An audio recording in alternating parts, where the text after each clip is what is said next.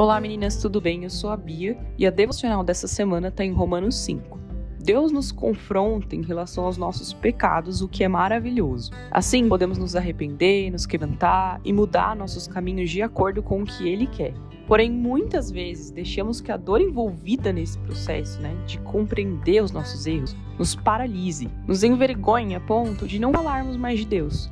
Só enxergamos a nossa miséria, nosso caráter falho, porém essa é uma visão incompleta do Evangelho. Em Romanos 5 está escrito: que se pela ofensa de um e por meio de um só reinou a morte, muito mais os que recebem a abundância da graça e o dom da justiça reinarão em vida por meio de um só, a saber, Jesus Cristo. Pois, assim como por uma só ofensa veio juízo sobre todos os homens para condenação, assim também por um só ato de justiça veio a graça sobre todos os homens para justificação que dá a vida. Porque, como pela desobediência de um só homem muitos se tornaram pecadores, assim também, por meio da obediência de um só, muitos se tornarão justos.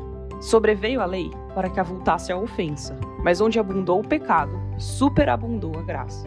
Cristo se entregou na cruz por pecadores como eu e você. E sim, somos falhas e às vezes erramos, mas não somos mais escravos dos nossos pecados. Não somos escravos de quem fomos e nem de atitudes que cometemos. Cristo nos justificou e libertou por sua obediência perfeita, por seu amor e misericórdia.